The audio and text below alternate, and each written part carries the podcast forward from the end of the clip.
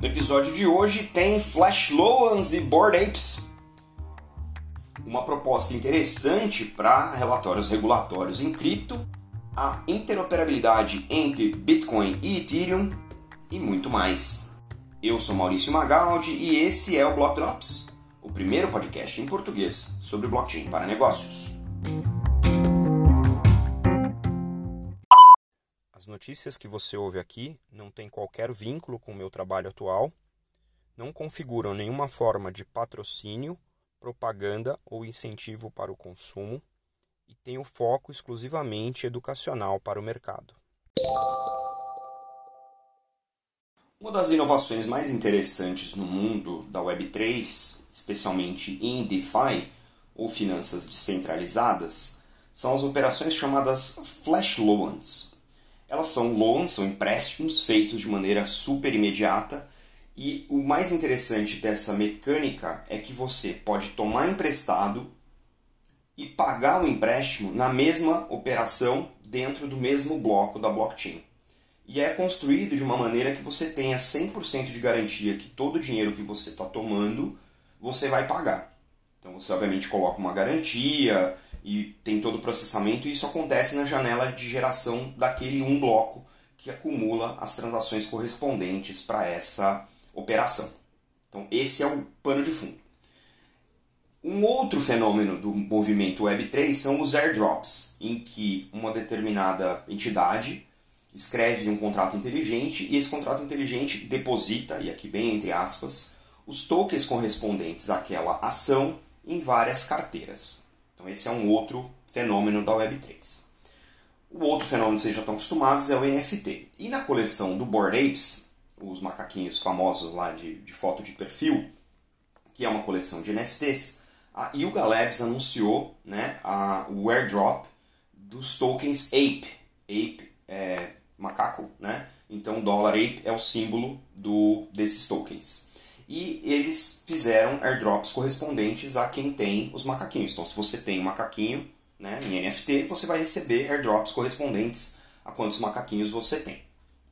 E esse fenômeno foi anunciado, esse projeto foi anunciado, e um usuário que não tinha macaquinhos fez uma operação em Flash Loans envolvendo entrar num Vault, né, que é uma estrutura de é, gestão de NFTs, comprar os NFTs que tinham dentro desse Vault e devolver para esse Vault de maneira instantânea a propriedade desses NFTs enquanto o airdrop acontecia. Então, no momento em que o airdrop acontecia, esse usuário foi, tomou o empréstimo num protocolo de DeFi, comprou o acesso e os NFTs que estavam nesse Vault, passou esse Vault para sua carteira, recebeu o airdrop dos apes na sua carteira e devolveu esse, né, vendeu de volta esses NFTs para aquele Volt e pagou o empréstimo, tudo isso de maneira quase que instantânea.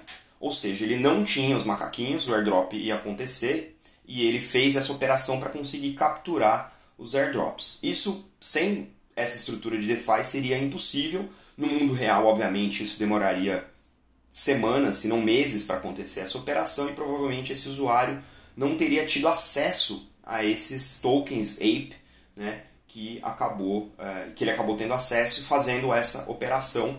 Tudo isso está descrito em mais detalhe no artigo, mas eu achei muito incrível, porque de fato é um tipo de operação que ela está completamente garantida, ela acontece de maneira instantânea e criou oportunidade para esse usuário né, pegar é, o airdrop, conseguir capturar o airdrop de seis, foram seis é, NFTs do Board Apes, né, então equivalente a seis NFTs, e ficou com aquilo lá como resultado da operação enquanto o Volt, né, que tinha essa, essa estrutura de, de, de retenção, né, de gestão dos NFTs, ficou instantaneamente sem e depois ficou, né, recebeu de volta os NFTs para aquele, uh, aquele fim. Então, achei muito fantástica essa operação, a construção disso foi feita de uma maneira muito ágil, né, e só aconteceu por conta de toda essa, essa infraestrutura e também porque o airdrop dos Bored Apes foi anunciado para quem tem o, os, os, os NFTs no momento do airdrop.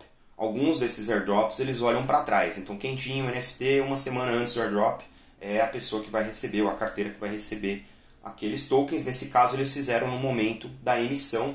Então foi por isso também que aconteceu essa, essa operação. Então fica aqui né, uma, uma novidade né, financeira dentro desse mercado, mas também muito interessante ver que existe controvérsia. Será que isso está certo? Será que isso está errado? O cara foi no Volt, comprou e devolveu, e aí como é que fica isso? De quem é o direito?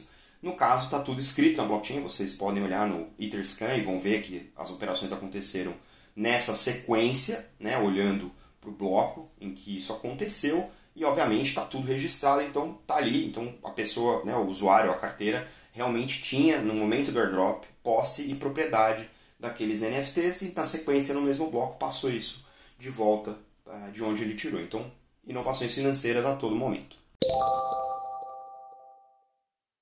A gente vem falando aqui no podcast sobre um dos unlocks, né? um dos destravamentos para a adoção massiva da Web3 ser a integração regulatória, ou seja, a gente ter os reguladores participando da atividade on-chain, né, dentro das blockchains, e aí simplificar a vida dos desenvolvedores, dos usuários e dos próprios reguladores.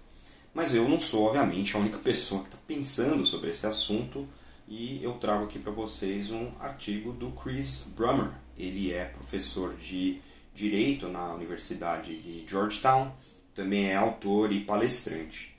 E ele propõe aqui algumas formas de disclosure. Disclosure é a prestação de contas em inglês. E ele dá alguns exemplos todos baseados na estrutura regulatória dos Estados Unidos, mas a gente pode traçar paralelos com outros países. E ele propõe três mecanismos muito interessantes, né, baseados em NFTs, em DAOs e DIDs, que são as Decentralized Identities. O primeiro caso dos NFTs é que toda a informação a ser é, né, repassada ou reportada para o regulador fique dentro de um NFT, seja ele com todos os dados on-chain ou com os dados do registro né, desse, desse filing, desse arquivamento, desse relatório, e os metadados ou informações adicionais fiquem em estruturas descentralizadas como o IPFS. Né? E, obviamente, os NFTs seriam os documentos, né, as chaves para os documentos de informação das empresas atuando on-chain. Também propõe aqui, né, o Chris também propõe aqui, um modelo em que os NFTs não necessariamente sejam as chaves para os relatórios, mas que eles registrem a interação de quem recebeu, ou de quem informou, ou de quem leu esse relatório.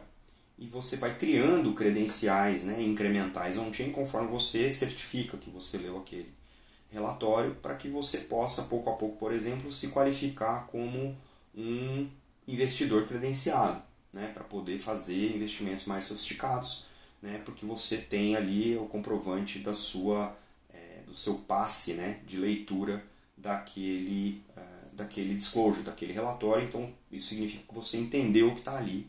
Né, depois de passar por um teste, isso fica registrado no NFT na sua carteira né, da Web3 e por isso você pode ter acesso a outras informações, a guildas, a DAOs, a votar, por exemplo, em temas específicos de conhecimento né, específico.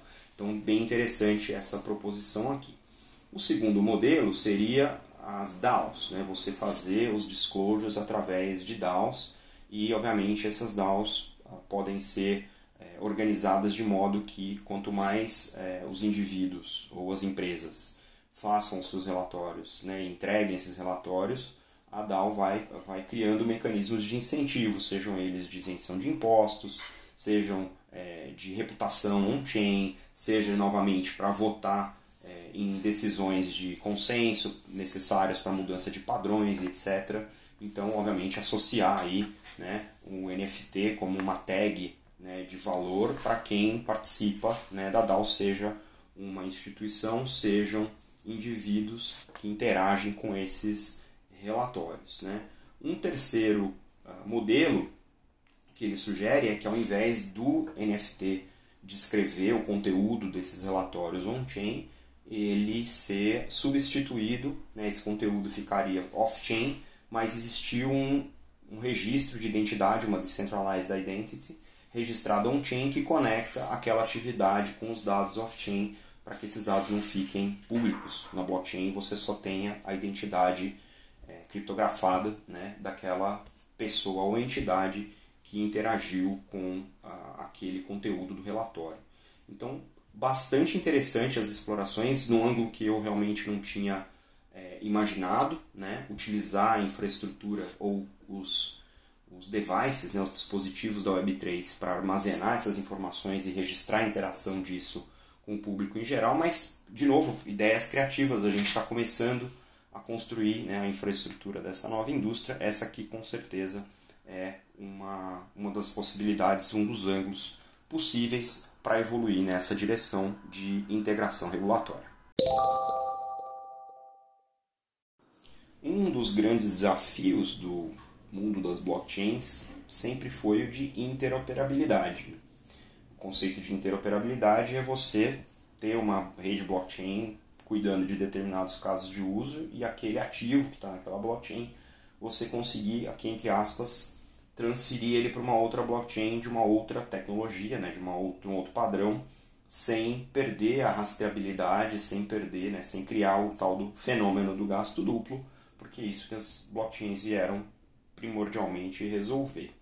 E fazer isso é, ficou mais fácil num ambiente como Cosmos e Ethereum, porque existem as blockchains de segunda camada que são compatíveis com a blockchain de primeira camada. No caso do Ethereum, você tem a rede Ethereum de primeira camada, você tem Arbitrum, Optimism, Polygon, entre outras, que são blockchains de segunda camada.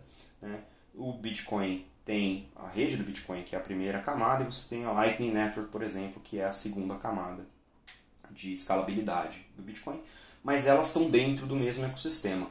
E até o momento, apesar de vários casos de teste e, e pilotos e provas de conceito, não tinha sido possível de maneira robusta fazer uma interoperabilidade entre a rede do Bitcoin e redes Ethereum, por questões de padrão e por questões de desafios tecnológicos também. Essa semana foi anunciado pela CoinWeb, que é uma empresa de tecnologia, que conseguiu construir uma ponte de compatibilidade, ou seja, de interoperabilidade, entre as famílias de blockchains do Ethereum e do Bitcoin. Então, a partir de agora, eles têm condição de utilizar né, essa tecnologia para fazer a ponte ou interoperar ativos que estão na rede Ethereum com ativos que estão na rede Bitcoin. E isso é um grande é, breakthrough, né, um grande alavancador de potenciais novos casos de uso entre as duas principais redes blockchain do mercado. Né? Então, esses projetos que vão ser construídos sobre a plataforma da CoinWeb vão poder se beneficiar de tocar né, transações em Bitcoin ou da família de é, blockchains do padrão Bitcoin, por assim dizer, e do lado do Ethereum, da família de blockchains do padrão Ethereum. E todas essas transações vão poder ser acompanhadas numa plataforma de análise chamada CoinWeb Explorer, que vai mostrar tudo o que acontece entre as duas blockchains e, obviamente, vai estar registrado aqui num dispositivo blockchain é, da própria CoinWeb. Isso eu não sei o que abre em termos de avenida, mas eu fico imaginando que as aplicações em DeFi, né, no, no primeiro momento, sejam as grandes beneficiadas por ter um dispositivo desse que vai permitir construir outros tipos de casos de uso em que você pode arbitrar valores financeiros entre duas blockchains muito valorizadas. Vamos ficar de olho.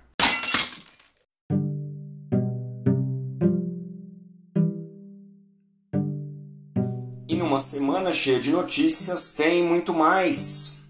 Coinbase anunciou que vai exigir dados de quem recebe transações em cripto no Canadá, Singapura e Japão a revista Time anunciou que vai aceitar os tokens da Ape para suas assinaturas. Uma associação para jogos em blockchain junta o fundo Republic, a Galaxy Digital e a Alameda Research. A Naomi Osaka, jogadora de tênis, é a nova embaixadora de cripto da corretora FTX. O Hyundai Card agora tem um programa de recompensas com NFTs O metaverso Decentraland hospedou essa semana a Fashion Week do metaverso. O Goldman Sachs agora começa a oferecer opções OTC para cripto. Um casamento brasileiro na loja do na Decentraland aconteceu essa semana. A Yuga Labs, aquela dos macaquinhos, foi avaliada em 4 bilhões de dólares essa semana no seu round de investimento. A Pods lançou a Option Factory em quatro novas blockchains: Avalanche, BSC, Phantom e Optimism. A Austrália está trabalhando para lançar a primeira stablecoin, o banco ANZ. A MetaMask anunciou airdrops e potencialmente uma DAO. O Bill Murray anunciou uma coleção de NFTs com as suas histórias de vida. A ExxonMobil, a fabricante de, é, de petróleo, né, extratora de petróleo e gás natural, anunciou que vai usar o excesso de gás natural para minerar Bitcoin. A BlackRock anunciou que está estudando lançar produtos em cripto em função da demanda dos seus clientes a Rússia anunciou que está explorando receber Bitcoin para pagamentos de petróleo e gás natural. O Qatar anunciou uma regulação para apoiar bancos digitais e moedas digitais. Austrália, Malásia, Singapura e a África do Sul anunciaram um programa de multi-CBDC, um piloto com o BIS, o Banco para uh, International Settlements. O MIT anunciou a parceria com o Banco da Inglaterra para CBDC. A Solid World usa ReFi Regenerating Finance para limpar o meio ambiente. A Coinbase anunciou um serviço de pagamentos chamado Coinbase Pay. E a social tech brasileira Ribbon anunciou que vai se transformar numa DAO. E a Gucci agora oferece roupas para os macaquinhos do Bored Apes e outros PFPs famosos.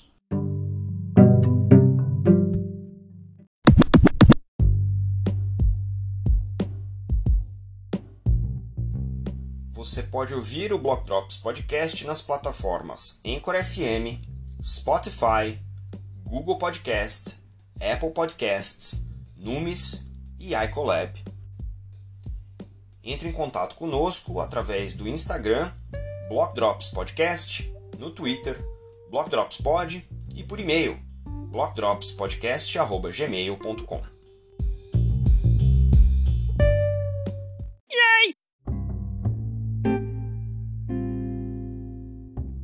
E os salves de hoje, para quem compartilhou os links que você encontra na descrição do episódio, vão para Laura Shin, Bruno Diniz, Jason Yanowitz, Matthew Dunn Miles, Simon Taylor, Leandro Pereira, Maia Aloy, Thiago Amaral, Brasil NFT, Mil Milanovic, Rob Silva, Derek Graham, Charles Atkins, Fábio Chiesini, Kai Sheffield, Ivete Pocinova, Maria Gonçalves, Jeff Prestes, Marcos Gugel e Jamie Burke. Não se esqueça de deixar a sua avaliação no seu tocador favorito. A gente fica por aqui. Stay rare, stay weird. Let's fucking go!